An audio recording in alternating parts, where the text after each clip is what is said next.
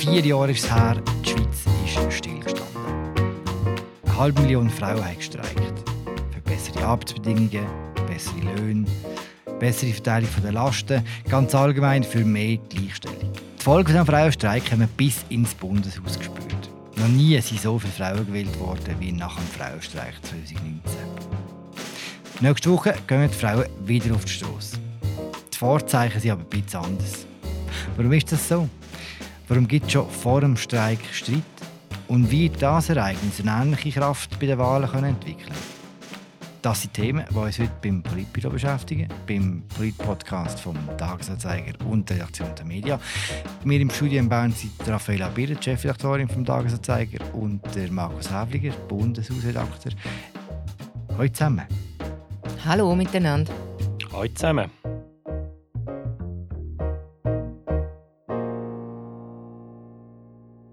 Eine Frage an die Runde ganz am Anfang. Könnt ihr euch an den letzten Streik erinnern, 2019? Wo seid ihr? Habt ihr mitgemacht? Also ich bin damals an Streik gegangen und zwar aus einem journalistischen Interesse. Es ist ja ein historisches Ereignis. Das ist das erste Mal seit 1991 gewesen, wo die Frauen wieder für Gleichstellung auf die Straße gegangen sind. Und mich hat einfach sehr interessiert, eben so aus der journalistischen Perspektive auch, was passiert, wenn so viele Frauen mit unterschiedlichstem Hintergrund und unterschiedlichem Alter aufeinandertreffen. Und es ist dann tatsächlich sehr eine spezielle Energie zu spüren gewesen. Das ist ziemliche Wucht gewesen. Man hat wie so gemerkt, dass so ein Ruck durch die Frauen gegangen ist, ähm, so im Sinn von wir sind viel und wir können zusammen etwas bewegen. Also man hat wie auch so ein bisschen äh, Verbundenheit untereinander gespürt. Und hat es einen Moment wo dein journalistische Interesse wie gekippt ist in ein bisschen aktivistisch zu nehmen? Nein, ich glaube nicht. Wir haben ja auch müssen arbeiten an dem Tag. Ich mag mich aber erinnern, wir sind vom Bundeshaus, im Medienzentrum über auf den Bundesplatz äh, gegangen, wo eine grosse Demo war. Das war eindrücklich, sehr farbig, sehr laut, sehr divers auch. Also natürlich äh, würde ich sagen, haben jüngere Frauen eine klare Mehrheit gehabt, aber es hat auch ältere Frauen gehabt. Und ich mag mich noch erinnern, und das finde ich ist vom Symbol her etwas sehr Spannendes. Vor dem Bundeshaus beim Eingang vom Parlamentsgebäude hat es zwei Statue. Links ist der Geschichtsschreiber von der Vergangenheit, wo allen, die ins Bundeshaus gehen, irgendwie so eine Tafel anhebt, wo Gesetze drauf stehen und sie darauf einstimmt, dass jetzt da eben in welcher Tradition sie stehen. Und rechts vom Eingang ist der Geschichtsschreiber von der Gegenwart, wo alle, die eingehen, alle Parlamentarierinnen und Parlamentarier daran erinnern, wie sie jetzt quasi Geschichte, Gegenwart und Zukunft gestalten, politisch. Und so ein paar von diesen Aktivistinnen sind dann dort aufgegangen geklettert äh, auf die Statue, auf den Sockel und haben dem Geschichtsschreiber, es ist glaube eine Fahne so eine lila Fahne umgehängt, oder? Und das so halt vom Symbol her habe ich das sehr spannend gefunden, wie da die Frauen dem Geschichtsschreiber von der Gegenwart sagen und jetzt schreiben wir Frauengeschichte, oder mit dem Symbol. Das habe ich äh, sehr schön gefunden wo die Frauen den Geschichtsschreiber verkleidet haben, ist das vor oder nachher gewesen, wo dann all die Frauen auf den Bundesplatz gekommen sind? das ist mir noch Erinnerung. Das war ja eine Legislatur und plötzlich sind die Bundesrätinnen rausgestanden, oder? Das kann ich nicht mehr sagen. Ich bin auch irgendwie nicht die ganze Zeit dabei gewesen. Ich bin einfach gekommen, als Journalist schauen. Aber es ist tatsächlich interessant Es sind sehr viele Parlamentarierinnen rausgekommen und in meiner Erinnerung auch äh, Bundesrätinnen. Ich glaube, Simonetta Sommarugat, Viola Amherd sicher. Sehr violett angelegt in meiner Erinnerung. Mhm. Ja. Nein, es ist schon so ein Moment, wo, wo so eine weibliche dominierte Tag hat politisch, mag ich mich nicht erinnern, dass das hat in der Schweiz. So ein so einen von Frauen dominierten Tag. Oder? Und es hat ja schon im Vorfeld, weil das halt seit sehr langer Zeit der erste so grosse Frauendemo-Tag war, ja auch im Vorfeld ist das schon sehr präsent gewesen, auch in den Medien. Auch wir haben sehr viel darüber gemacht damals, ja, geschrieben, wir und andere Medien. Und er hat ja Folgen über den Tag raus. Es waren bald darauf Wahlen, also ein halbes Jahr später etwa. Und da sind, glaube ich, so viele Frauen wie noch nie ins Bundeshaus gewählt worden, oder? Ja, also ich glaube, das sind mehrere Faktoren, die dazu geführt haben. Das eine war der Streik, der eine hohe Mobilisierungskraft hatte. Und eben das, was ich vorher gesagt habe, was Markus jetzt auch ein beschrieben hat, mit dieser Wucht, dass unter den Frauen also eine Solidarität entstanden ist und man eben gemerkt hat, wenn man zusammenhalten, dann kann man etwas erreichen, auch politisch. Und ich glaube, ein anderer Faktor, der dazu geführt hat, dass sehr viel mehr Frauen ins Bundeshaus gewählt worden sind, ist die Kampagne Helvetia Ruf. Die ist ins Leben gerufen worden, um zu unterstützen, auch bei Kandidaturen und ermuntern, dass sie kandidieren. Und die Folge war, dass im Nationalrat der Frauenanteil auf 42 Prozent gestiegen ist und im Ständerat auf 26 Prozent. Im Ständerat hat man, und das ist eigentlich der Grund, warum man Helvetia Ruf ins Leben gerufen hat, im Ständerat hat man zuerst gemeint oder momentlang sich davor gefürchtet auf Seite der Frauen, dass der Frauenanteil könnte ganz stark sinken. Damals hat nämlich nur Brigitte Heberli-Koller aus der damaligen CVP noch, die Thurgauer Ständerätin, hat wieder kandidiert. Es sind sowieso nur sechs Frauen im Ständerat und dann hat man plötzlich befürchtet, dass es sein könnte, dass der Frauenanteil massiv sinkt. Und das hat dazu geführt, dass man gemerkt hat, man muss mobilisieren, man muss aber die Frauen auch unterstützen, dass sie wissen, dass sie sich wappnen für die politischen Ämter und wissen, wie das vonstatten geht, wenn man kandidiert. Und darum hat es einfach so eine Dringlichkeit gegeben, wo man gemerkt hat, es braucht ein, wie einen extra Effort, damit es gelingt, dass der Frauenanteil auf einem einigermaßen Niveau bleibt. Und auch das Jahr ist es wieder so, obwohl wir jetzt eben viele höheren Frauenanteil haben, sowohl im National- als auch im Ständerat, dass die Kampagne Helvetia ruft sich wieder zum Ziel gesetzt hat, möglichst eine paritätische Vertretung zu haben ähm, im Parlament. Und um das zu erreichen, hat man Wetten abgeschlossen mit allen Parteipräsidenten, dass es allen Parteipräsidenten gelingt, um ihren Frauenanteil in den Fraktionen zu erhöhen. Die Steigerung von dem Frauenanteil ist wirklich, das muss man im Rückblick sagen, ich habe heute die Zahlen nochmal angeschaut, sie ist wirklich krass gewesen, oder? Wir im Nationalrat 42 Prozent sind gewählt worden von den Sitz und um das ein bisschen vergegenwärtigen, oder? Vorher ist man bei etwa 2, 33 Prozent und der Sprung vom 19 ist grösser gewesen, der Frauensprung als je seit die Einführung vom Frauenstimmrecht. Oder nie ist es in einer Wahl so viel aufgegangen. Also das ist wirklich eine Art so ein, Erdrutsch gewesen, wo man vor den Wahlen, wo auch am Tag selber wirklich, also es haben alle gedacht, eben wegen diesen Anstrengungen der Frauenanteil wird steigen, aber dass er so stark wird steigen, das hat man nicht vorausgesehen. Und es hat dann auch Auswertungen gegeben von der Politologin Sarah Bütikofer und anderen, wo auch nachgewiesen haben,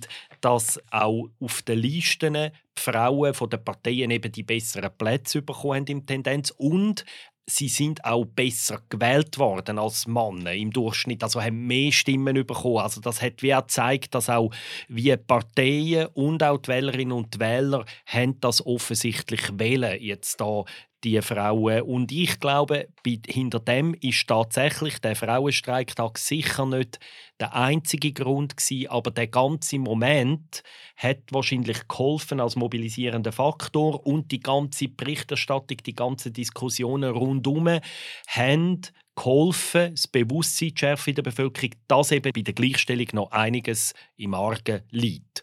Und das ist wirklich ein Gamechanger gewesen, weil die ganze Legislatur vorher oder mehrere Jahre vorher ist, ist mir ein bisschen an und es ist nicht viel passiert im Rückblick. Hat man auch im Bundeshaus, abgesehen von den nackten Zahlen, etwas gemerkt, dass sich etwas verändert hat nach dieser Frauenwahl? Ja, also es hat sich sachpolitisch sehr stark niedergeschlagen, kann man sagen. Und das ist ja, das ist sehr äh, außergewöhnliche äh, Legislatur, die jetzt hier zu Ende geht, weil wir ja Pandemie hatten, weil mehrere Sessionen unter sehr erschwerten Bedingungen stattgefunden haben. Und trotzdem ist es gelungen, zum viel so zentrale Frauenanliegen im Bereich von der Gleichstellung in konkrete Vorlagen zu gießen oder Vorlagen auf den Weg zu bringen. Also ich denke zum Beispiel an die Individualbesteuerung, wo im Parlament sehr, sehr lang schon immer diskutiert diskutiert wird, hin und her zwischen den Räten und dann wieder abgeschossen wird. Und jetzt ist das konkret auf dem Weg. Mit der Individualbesteuerung werden Zweiteinkommen attraktiver. Das erachtet man darum als wichtige Maßnahme im Bereich der Gleichstellung. Dann ist die Revision vom Sexualstrafrecht jetzt auf der Zielgerade und äh, auch das, wage ich zu behaupten, ist nur so zustande gekommen, weil es viel mehr Frauen im Parlament hat. Äh, dort geht es zum Beispiel um eine neue Definition, was als Vergewaltigung gilt.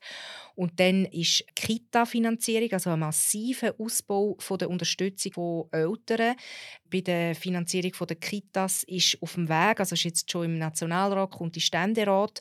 Dort hat es zwar noch Konflikt in Bezug auf die Höhe von diesen Geldern, die hier gesprochen sollen werden, aber grundsätzlich ist das ansinnen, dass man die Unterstützung ausbaut, ist mehrheitsfähig.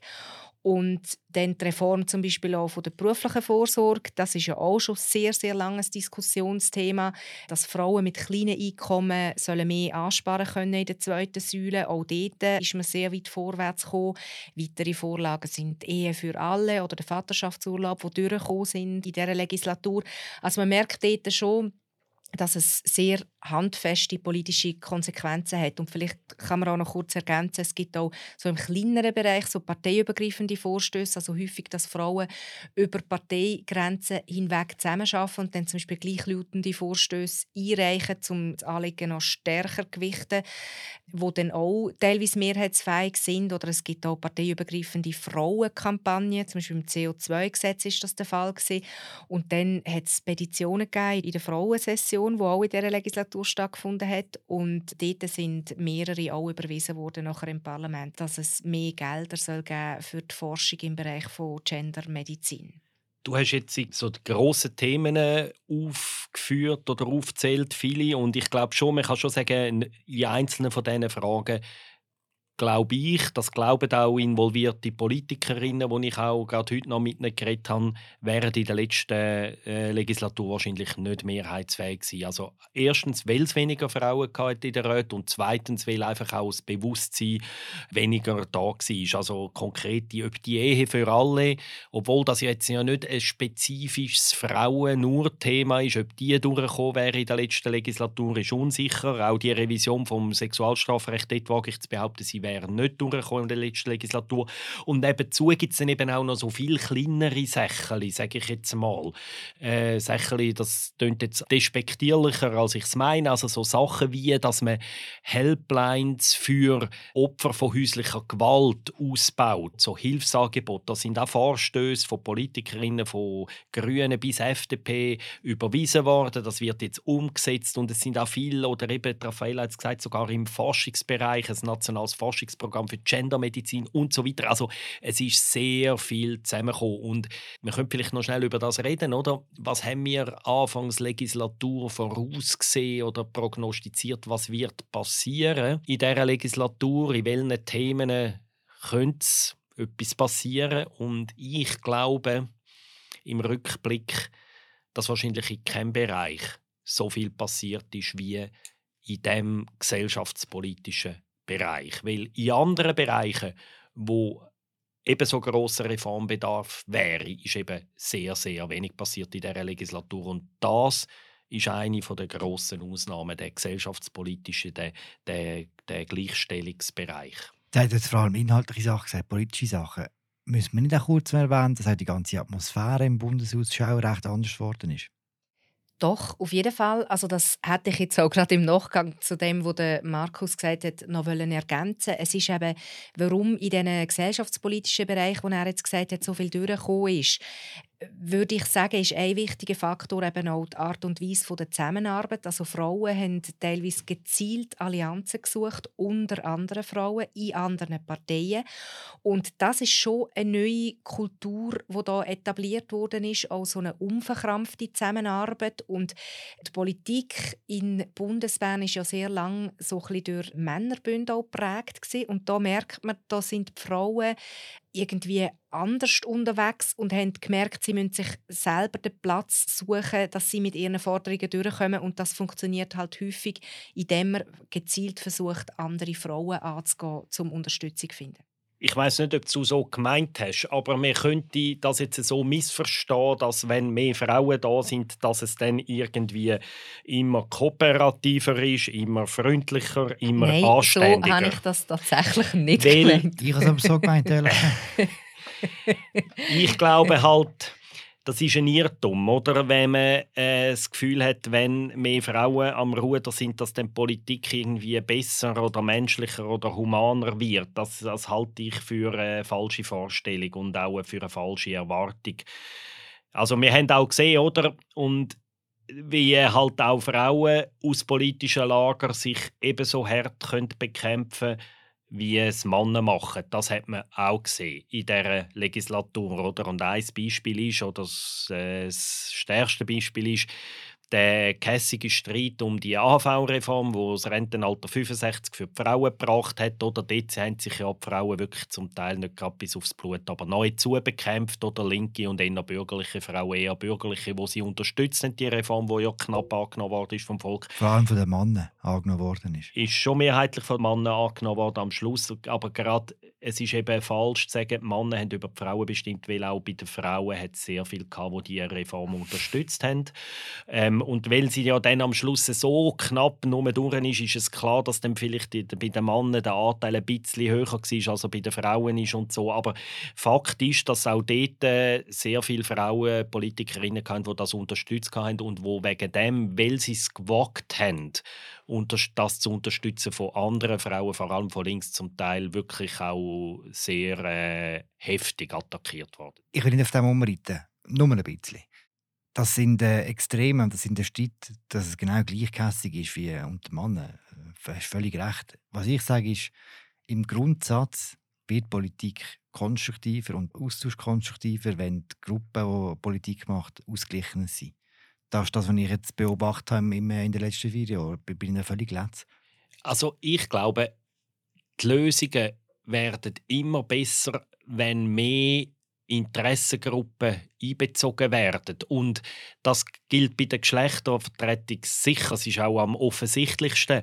Aber ich glaube auch, die Lösungen werden ausgewogener, besser, wenn zum Beispiel nicht nur Bürgerliche oder nicht nur Linke oder nicht nur Arbeitgeber und nur oder nur Arbeitnehmer miteinander Politik machen. Also ich glaube einfach, eine möglichst repräsentative Zusammensetzung vom Parlament ist immer besser für die Lösungen.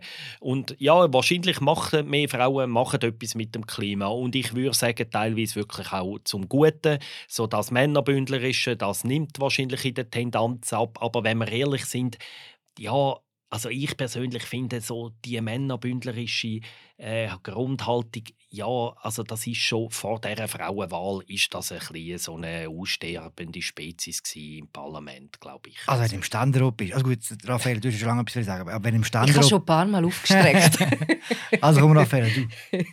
Nein, ähm, ich kann einfach noch ergänzend sagen, das ist ein wichtiger Punkt, Markus, was du angesprochen hast mit der AHV-Abstimmung, die ja im Herbst stattgefunden hat, im letzten Herbst, und dort ist die Stimmung auf einen absoluten Tiefpunkt gesunken zwischen, zwischen den, den Frauen. Zwischen den linken und den bürgerlichen Frauen. Und ich glaube, dem Streit ist ein fundamentale, ein fundamentaler Irrtum zugrunde gelegen. Und zwar der Irrtum, dass man vor allem auf linker Seite gemeint hat oder sich eingebildet hat, dass Frauen homogen sind. Also die Frauen, dass sie sich als homogene Masse quasi für die Frauenanliegen einsetzen. Und gerade bei der AHV-Reform hat sich ja eben gezeigt, dass das nicht der Fall ist. Und zwar aus dem Grund, weil halt eben die Parteizugehörigkeit schon sehr eine wichtige Rolle spielt in der Art und Weise, wie Frauen politisieren und in sehr vielen wichtigen politischen Fragen die größere Rolle spielt als das Geschlecht. Und dort ist ja nachher der Vorwurf gekommen, eben von linker Seite auch, die Frauen oder die bürgerlichen Frauen haben die Sache der Frauen verraten quasi mit ihrem Ja zu der Rentenreform, mit ihrem Ja zu einem höheren Frauenrentenalter von 65. Und es ist sogar dazu aufgerufen worden, dass Frauen das bei den nächsten Wahlen nicht sollen vergessen und bürgerliche Frauen nicht mehr sollen wählen. Also einfach zum noch einmal das letzte Mal dagegen heben, wenn du sagst, Frauen sind keine homogene Masse, wenn man nachher geschaut hat, wie die Vox-Analyse war von dieser Abstimmung, haben wir gesehen, dass bei den 18- bis 39-jährigen Frauen 25 dafür waren, wahnsinnig wenig. Bei den 40- bis 65-jährigen 29% Und das auch die Männer waren, die die Abstimmung entschieden haben. Und die Frauen schon sehr homogen abgestimmt haben. Mhm, aber nie nicht halt 100% gell? Das heisst, homogen wäre 100 so. Die Vox-Analyse würde auch den Trend äh, bestätigen, wo ja vor, äh, es ist ja gerade vor ein paar Tagen eine neue Studie äh, publik geworden, wo ein bisschen darauf hindeutet, dass junge Frauen in der Tendenz eher Richtung links gehen, äh, während junge Männer in der Tendenz eher ein bisschen Richtung rechts gehen. Und ich lese das neben dem frauenspezifischen Aspekt, wo tatsächlich halt vielleicht eine Frau im Zweifel dann die Vorlage eher ablehnt und ein Mann sie eher annimmt, weil er weniger stark betroffen ist von dieser Vorlage, finde ich, kommt der Trend auch noch ein bisschen zum Ausdruck in dieser Vox-Analyse, glaube ich. Und um vielleicht noch den Bogen von dem Streit jetzt zur Aktualität zu schlagen, es widerspiegelt sich jetzt halt auch wieder in dieser Debatte zur äh, BVG-Reform, oder? Äh, Reform von der zweiten Säule. Auch dort ist der Konflikt wieder entbrannt und hat darin gemündet, dass die SP-Frauen ihre Mitgliedschaft bei Allianz F, dem Frauendachverband, sistiert haben. Das ist natürlich eine stark symbolische Geste auch, aber es zeigt einfach, dass da einiges im Argen ist und das hat sich jetzt halt auch in den Vorbereitungen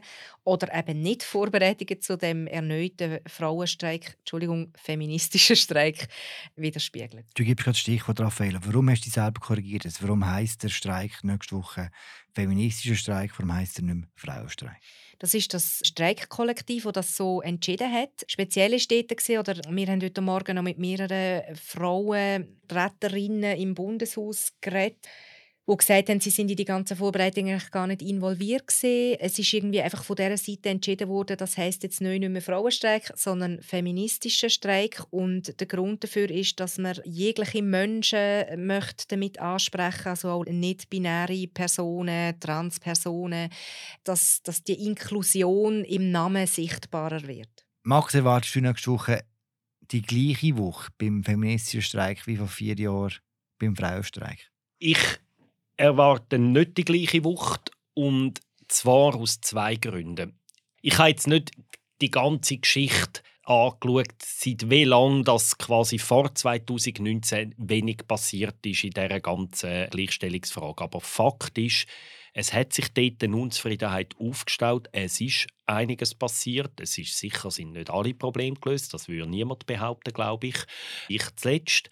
Aber der Handlungsbedarf und das Bewusstsein, da ist wirklich etwas im Argen, hat sich aus meiner Sicht abgeschwächt, würde ich sagen. Das ist Punkt 1. Und Punkt 2 ist, es ist klar, die Hauptlast von dem Frauenstreik oder die Hauptbeteiligung, würde ich sagen, ist schon damals mit der Links gewesen. Es hat wenig SVP-Frauen gegeben, die beteiligt haben. Aber er ist trotz allem hat er eine gewisse Breite aufgewiesen. Es hat gewisse Landfrauengruppierungen gehabt, die gegangen sind. Es hat auch freisinnige äh, Frauen gehabt, die sich beteiligt haben. Vielleicht nicht im vordersten Front mit den Trillerpfeifen, sondern ein bisschen diskreter und so, ein bisschen anders, ein bisschen äh, bürgerlicher auch. Aber die Beteiligung ist trotzdem relativ hoch gewesen. und ich glaube, es sind auch wirklich Leute, Frauen, 60, 70-jährige Frauen Frauen, die einfach finden, Sterne ähm, es geht einfach so wenig, wo vielleicht nie eine SP oder eine grüne Liste einlegen, sind auch gegangen. Und ich glaube,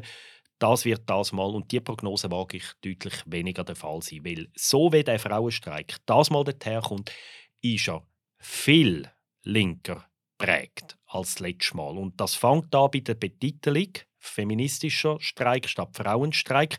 Da findet sich viel eher bürgerlich denkende Frauen schon nicht wieder. Die Behauptung wage ich jetzt nochmal. Wenn man nicht einverstanden ist, kann man da ein Mail, äh, ein Mail uns schreiben nachher.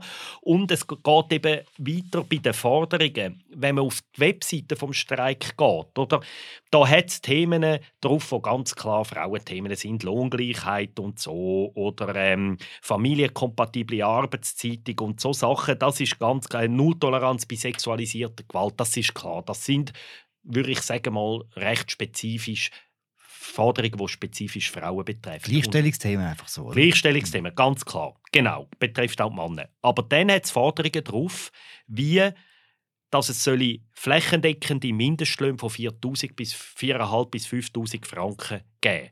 Oder dass es soll Kinderbetreuung soll als Service public organisiert werden oder dass künftig eine volle Arbeitszeitwoche soll maximal 35 Stunden sein.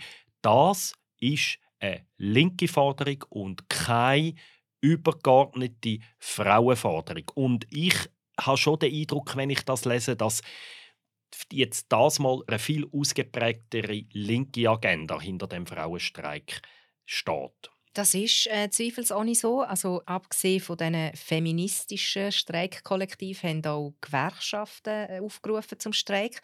Und was du jetzt alles aufzählt hast, Markus, das sind alles gewerkschaftliche Forderungen.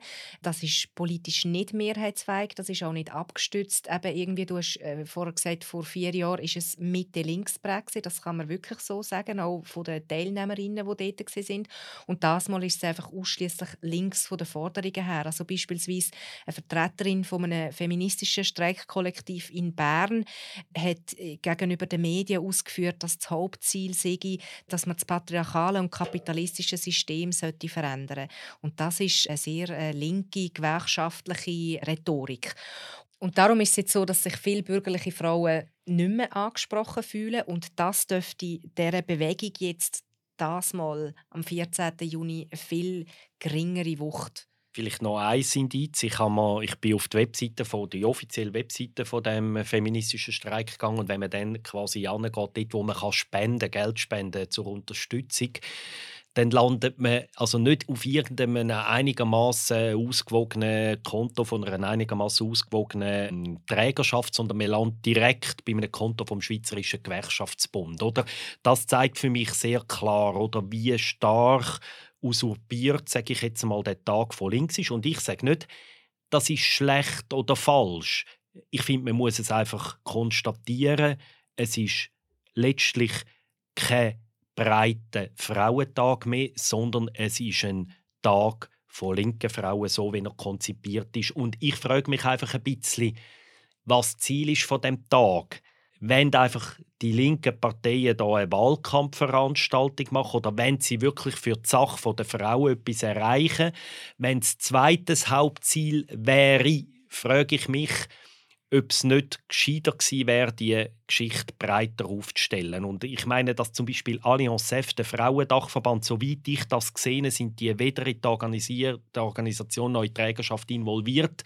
Und das finde ich schon recht bemerkenswert, oder? Wenn eine Veranstaltung, die sich feministisch oder Frauenstreik nennt, der Frauendachverband letztlich nicht dabei ist. Finde ich bemerkenswert. Man muss auch sagen, vor vier Jahren, das habe ich glaube eingangs gesagt, das war ein historischer Moment. Es war so eine Dringlichkeit da. Äh, das ist auch ja gerade so in dieser MeToo-Bewegung, in diesem Zeitgeist äh, hat das stattgefunden. Und es ist einfach auch schwierig, ein historisches Ereignis dann wollen, so kurz später wiederholen. Also es stellt sich auch die Frage, braucht es das wirklich nach so kurzer Zeit wieder? Und ist der Streik auch das Mittel der Wahl? Oder zeigt sich nicht gerade durch das was wir jetzt vorher ausgeführt haben, was in dieser Legislatur alles möglich war im Bundeshaus, dass eben eine höhere Beteiligung der Frauen bei den Wahlen und, und, und Kandidieren für politische Ämter, dass das eigentlich eine höhere Wirkung entfaltet, als ein Tag auf die Straße gehen und transparent in die Luft halten. Ja, das eine bedingt vielleicht das andere, oder nicht?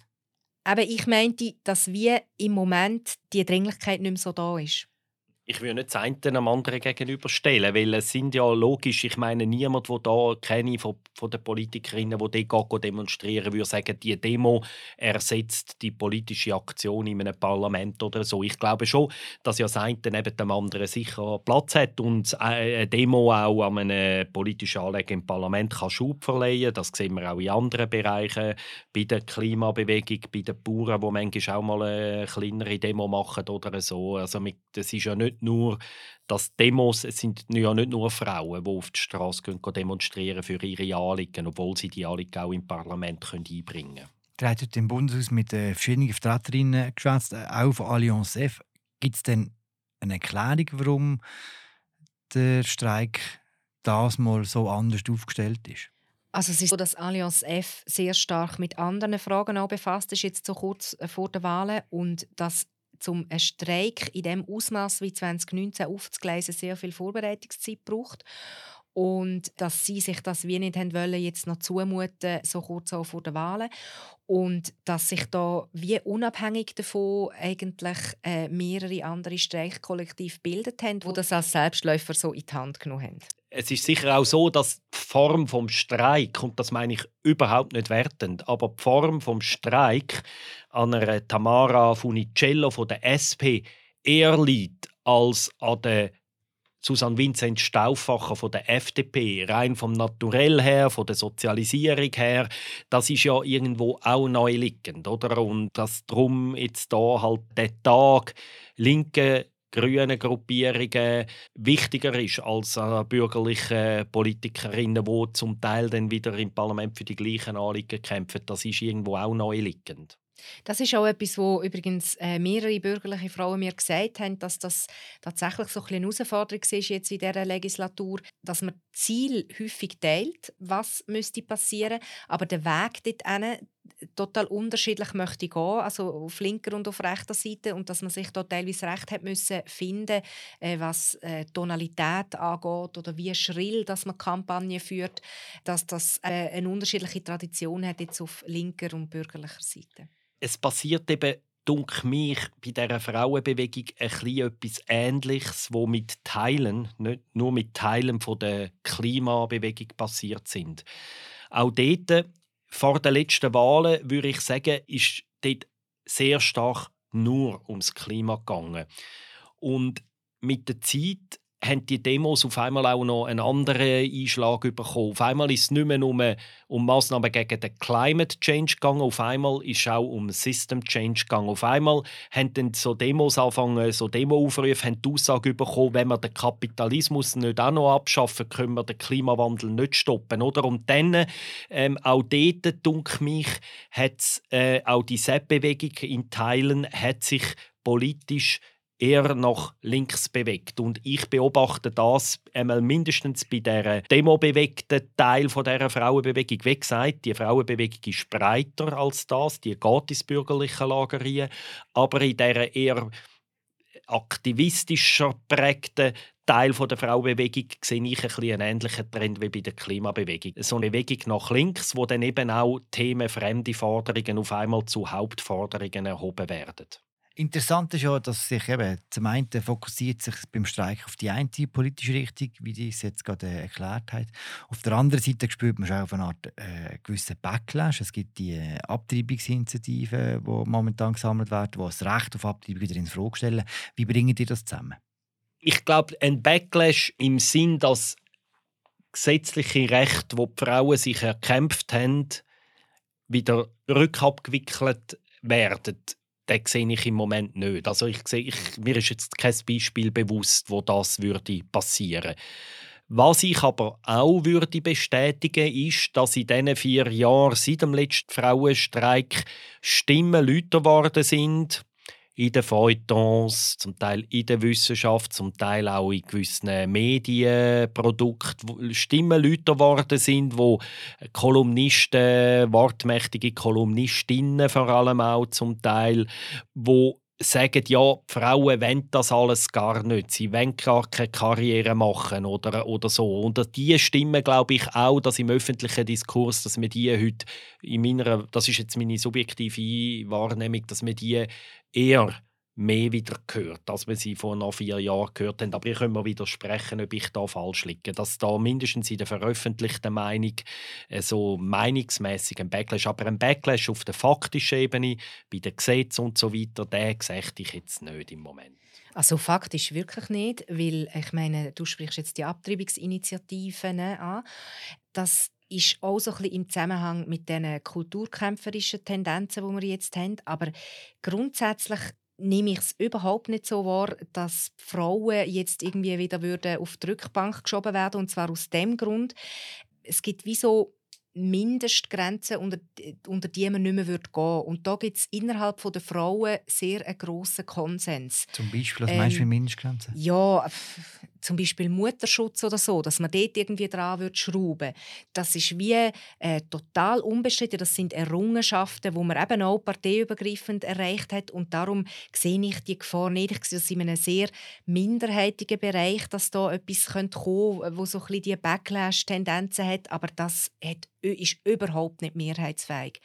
Und was du ansprichst, so in den Feuilleton zum Beispiel oder auch sonst in der veröffentlichten Meinung oder auch in den Leserkommentaren, ein sehr beliebtes Thema mittlerweile im, im Politbüro, ähm, ist schon, dass sich manchmal zeigt, ich, genau, ich glaube einfach auch, dass die Stärkung der Frauen in den Institutionen, jetzt um darüber reden, und aber auch im gesellschaftlichen Leben, dass das schon in gewissen Kreis vielleicht zu Unmut führt oder zu abgehängt werden, weil Macht wird da auch teilt und, und das hat zur Folge, dass andere weniger Macht haben. Und ich glaube schon, dass das so ein bisschen Ausdruck davon ist, dass sich da gewisse ein bisschen abgehängt fühlen. Raphael, du sagst, man geht nicht mehr unter gewisse Mindestgrenzen zurück.